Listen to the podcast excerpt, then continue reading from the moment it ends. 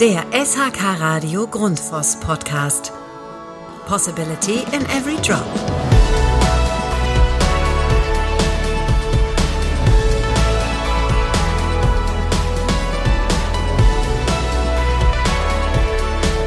SHK Radio, der Grundfos Podcast.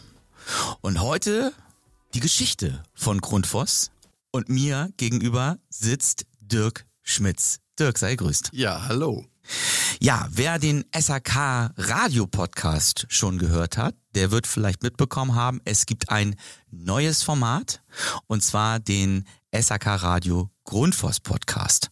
Und ähm, in diesem Podcast werden wir über die Geschichte von Grundfos, wie in dieser Folge, aber auch über Grundfos Deutschland oder eben auch über die Geschichte der Produkte, Produktinnovation und, und, und, weil es gibt nämlich unendlich viel zu erzählen über Grundfos, werden wir sprechen.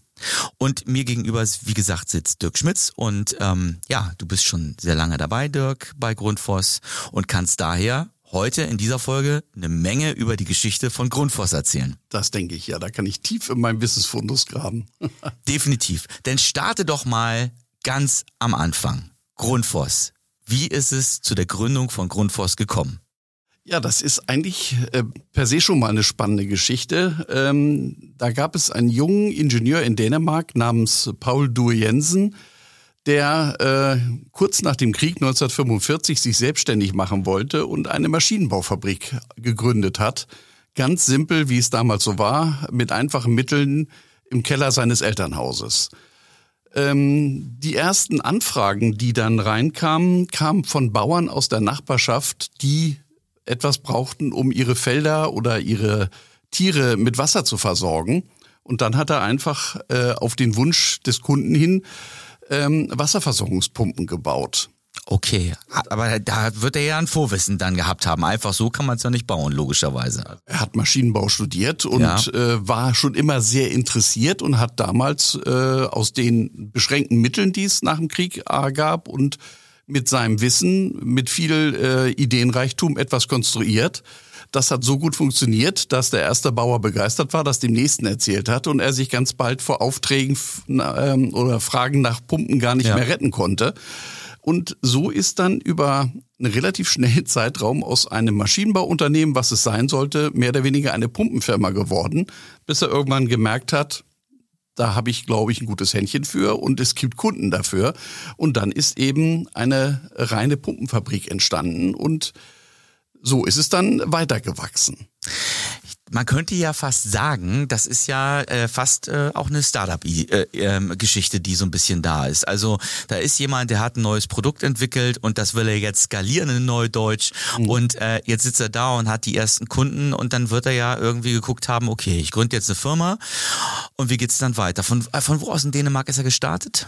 Das ist Bieringbro, das ist äh, ein kleines Städtchen mit heute irgendwas bei äh, 8000 Einwohnern, mitten in Jütland, also in dem Festlandteil von Dänemark, äh, weit weg von allen großen Städten. Da genau, war er einfach zu Hause. Äh, und äh, diese Startup-Idee, wie du es gerade genannt hast, ist passt 100 Prozent. Er hat im Keller angefangen, hat dann relativ schnell sechs Leute gehabt. Dann hat er gemerkt, der Keller ist zu klein. Er hat im Garten äh, einen Anbau gemacht. Danach hat er dann die erste kleine Fabrik in Biringbo gebaut. Und so ist dann sowohl die Anzahl der Leute als auch die Liegenschaft ähm, gewachsen. Und er war immer sowohl innovativ als auch mutig und hat dann gesagt, ich muss jetzt einfach eine Nummer größer gehen und hat schon in den 70er Jahren, als Grundfos eigentlich noch ein kleines Unternehmen war, ein Riesenareal in Dänemark gekauft, was inzwischen ziemlich äh, ausgelastet ist äh, auf dem aber inzwischen halt über 20.000 Leute äh, Arbeitsplätze finden. Das ist, das ist überhaupt auch, äh, wenn man sich das anschaut, mhm. nach wie vor Birnbro äh, der Head, das Headquarter von Grundfos. Ja. Weltweit. Also das ist ja wirklich in der Geschichte da verankert geblieben ähm, vielleicht aber auch ein bisschen durch die Möglichkeit, dass in Dänemark ein bisschen mehr Fläche vorhanden ist, dass man da auch wachsen konnte. Ja, und nun ist natürlich auch der andere Aspekt, Grundfos ist inzwischen eine Stiftung, aber es ist auch immer noch ein Familienunternehmen. Mhm. Es ist inzwischen der Enkel des ersten Paul Du Jensen, der auch Paul Du Jensen heißt, ähm, Konzernpräsident, aber die Familie ist da sehr aktiv und natürlich hat man diesen Heimatbezug und Dänemark ist ein europäisches Land. Inzwischen ist man äh, in allen äh, Wirtschaftsbereichen äh, gut angebunden. Äh, und dann funktioniert das auch mit einem Standort in Dänemark super. Genau. Und äh, ich glaube, für den einen oder anderen Hörer, die oder den Hörer, der dann äh, auch mal in Dänemark Urlaub macht, man fährt jetzt nicht unbedingt im Bierenbüro ständig vorbei, weil du hast ja schon gesagt, Dirk ist mitten in Dänemark, also nicht an der bekannten Nordsee- oder Ostseeküste, sondern mitten drin. So. Ja. Und ähm, ja, wie ist es denn weitergegangen? Ähm, äh, jetzt sagst du gerade sechs Mitarbeiter, Firma gegründet, ähm, neue Auftraggeber, größer. Wie ist es weitergegangen? Ja, ähm, es gab zu Anfang zwei Produkte, die hießen Diepfoss und Grundfoss. Das waren eigentlich Produktnamen. Und aus dem Namen Grundfos, eins der sehr erfolgreichen Produkte, ist dann halt irgendwann das Unternehmen selber geworden. Das heißt, da ist der Produktname zum Unternehmensnamen geworden. Und dann hat man, ähm, wie wir heute Grundfos kennen, als äh, Wort mit einem S hinten. Im Dänischen wird's mit zwei S eigentlich geschrieben und dann heißt das eigentlich Grundwasser. Mhm. Ähm, hat man einfach ein S gekappt, um internationaler funktionieren zu können, weil es eben in vielen Sprachen keine Worte gibt, die hinten zwei S haben. Und natürlich auch, das kann man glaube ich auch so sagen, um sich von Danfoss, die auch zwei S immer noch hinten führen, ein bisschen zu unterscheiden. Denn äh, in den frühen Jahren wurden die beiden Unternehmen oft verwechselt. Ähm, und heute ist sicherlich bei uns in der Branche, aber auch in vielen äh, anderen Branchen und weltweit der Unterschied sehr deutlich bekannt. Ähm, aber so hat es sich entwickelt. Äh, und äh, schon in den äh, frühen Jahren, da war das Unternehmen gerade mal 15 Jahre alt, hat ähm, Paul Jensen verstanden, er wird nicht äh, alleine in Dänemark mit seinem Unternehmen tätig sein können und hat dann den Schritt ins Ausland gewagt. Okay, und hat dann sozusagen das Ganze ein Stück weiter skaliert. Es sind dann ja auch neue Produkte dazu gekommen. Ja, und ich finde wirklich spannend, auch wenn man sich die äh, Geschichte anschaut und auch den, den aktuellen Stand. Also wenn man jetzt in Dänemark unterwegs ist, vielleicht mal so als äh, Hinweis an den einen oder anderen Hörer, einfach mal im Ferienhaus mal in die in die äh, in den Bereich gehen, wo Heizung äh, unterwegs ist und ähm, oder andere Systeme, ähm, wie jetzt zum Beispiel ähm, auch Schwimmbäder oder sowas. Es sind überall Grundfosspumpen verbaut. Also wenn man jetzt heute eine, eine Abdeckung in Dänemark sieht, ich habe mal irgendwann so eine Zahl gehört, 95 Prozent oder mehr, ähm, das ist ja wirklich ein, das ist ja wirklich schon krass auch, muss man ja sagen. Ne? Also das ist natürlich der Heimatmarkt ähm, und da hat Grundfos einen sehr hohen Marktanteil und eine super Durchdringung, ganz, äh, ganz klar aber auch äh, im Rest der Welt äh, sind, ist Grundfos inzwischen zu Hause. Das ist halt da waren wir ja gerade stehen geblieben, äh, sehr schnell gewachsen, sehr schnell international geworden. Inzwischen ist Grundfos auf allen Kontinenten mit eigenen Gesellschaften vertreten. Es wird ähm, in, auf allen Kontinenten inzwischen auch an Standorten produziert. Mhm. Ähm, und ähm, entsprechend gibt es über 80 Grundfos-Gesellschaften mit den eben erwähnten äh, inzwischen über 20.000 Mitarbeitern. Ähm, das ist äh, irre. Aber auch in Deutschland, wir sagen immer, in jedem zweiten Keller steckt irgendwo eine Grundfosspumpe. Definitiv. Also Grundfos mhm. ist einem mit Sicherheit äh, ab und an auch schon beim Weg gelaufen. Ja, und du erzählst auch gerade von der Geschichte, es ist immer noch ein Familienunternehmen. Ja. Spürt man das?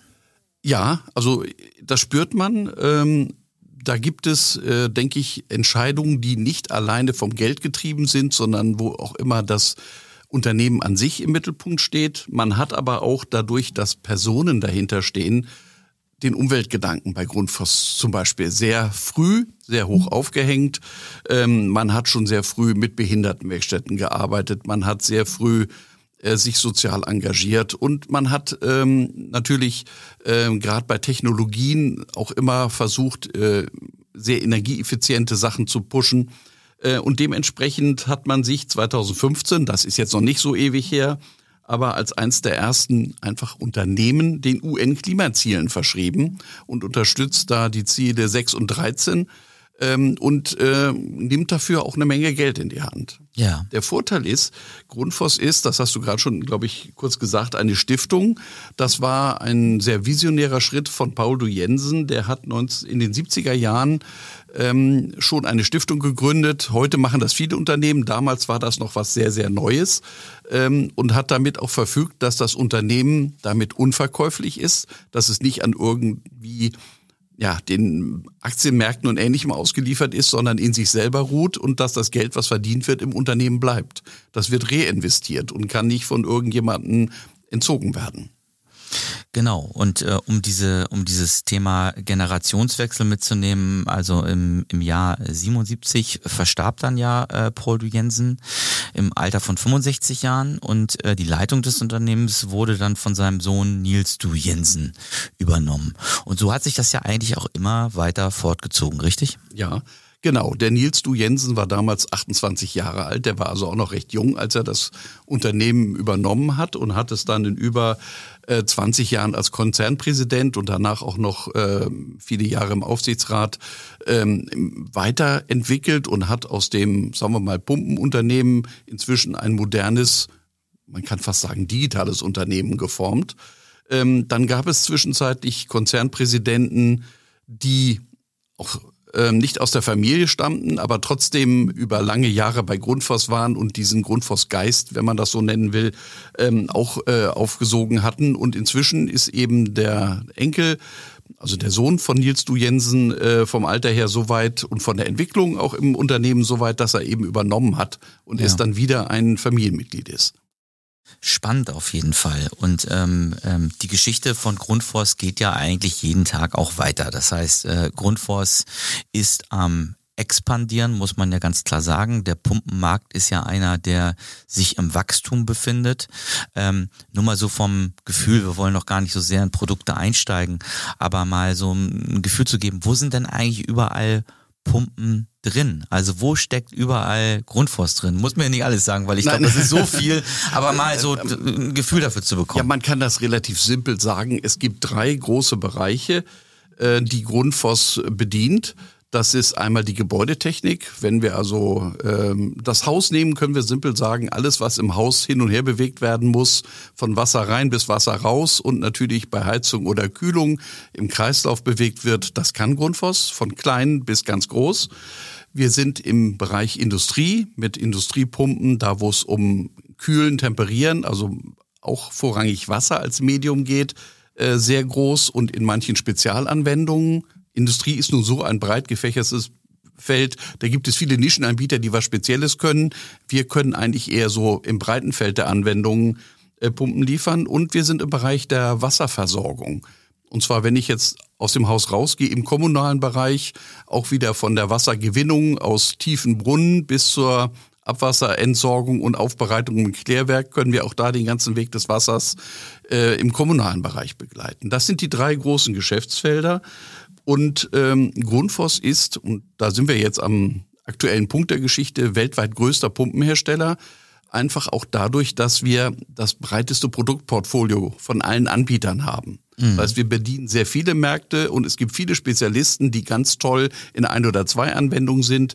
Wir können sehr viele und ein sehr breites Feld mit tollen Produkten bedienen. Genau. Und muss man ja auch ganz klar sagen, ähm, Grundfos äh, bietet sehr, sehr, sehr viele spannende und sehr gute Lösungen. Und wenn man sich die Historie anguckt, natürlich auch mit einer langen, langen Expertise jetzt auch schon im Markt. Ähm, also von daher, ich glaube, das ist sozusagen der erste Teil ähm, unseres Grundfos-Podcasts. Und wir sind ja jetzt schon fast ein wenig in das Thema Produkt auch eingestiegen. Ähm, hast du, Dirk, vielleicht nochmal abschließend eine vielleicht würde es den einen oder anderen interessieren, eine Kennzahl, du sprachst gerade von äh, Mitarbeitern, also mhm. über 20.000 äh, weltweit, ähm, eine, eine Umsatzkennzahl oder wird die von Grundfos äh, nicht veröffentlicht? Also die wird auf Konzernebene veröffentlicht. Da sind wir bei über drei Milliarden dänischen Kronen. Also wir mhm. sind ein dänisches Unternehmen, da wird es auch in dänischen Kronen ähm, veröffentlicht. Ja. Äh, eine andere Zahl, die ich immer sehr beeindruckend ist, wir produzieren 16 Millionen Pumpen pro Jahr. Ja, das, das finde ich eine Zahl, die einfach äh, wirkt. Ich finde auch, das kann man fast so stehen lassen. Also, ähm, ich hoffe, es gab genug Informationen, die ähm, ja den einen oder anderen Hörer dazu bewegen werden, auch gleich die nächste Folge zu hören. Also ähm, hier in diesem Podcast wird es dann in der nächsten Folge, und das spoilere ich jetzt einfach schon mal, eben um die, um die Geschichte der Produkte gehen. Von daher, Dirk, erstmal herzlichen Dank und äh, wir hören uns dann in der nächsten Ausgabe vom SAK Radio Grundfos wieder. Freue ich mich drauf.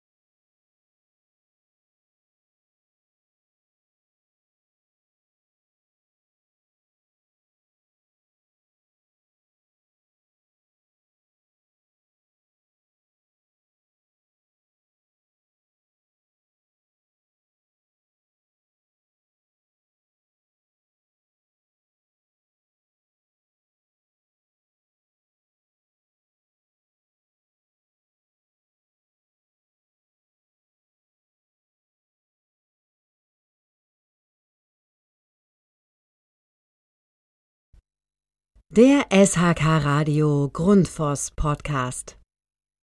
Possibility in every drop. Der SHK Radio Grundfos Podcast. Possibility in every drop. Possibility in every drop.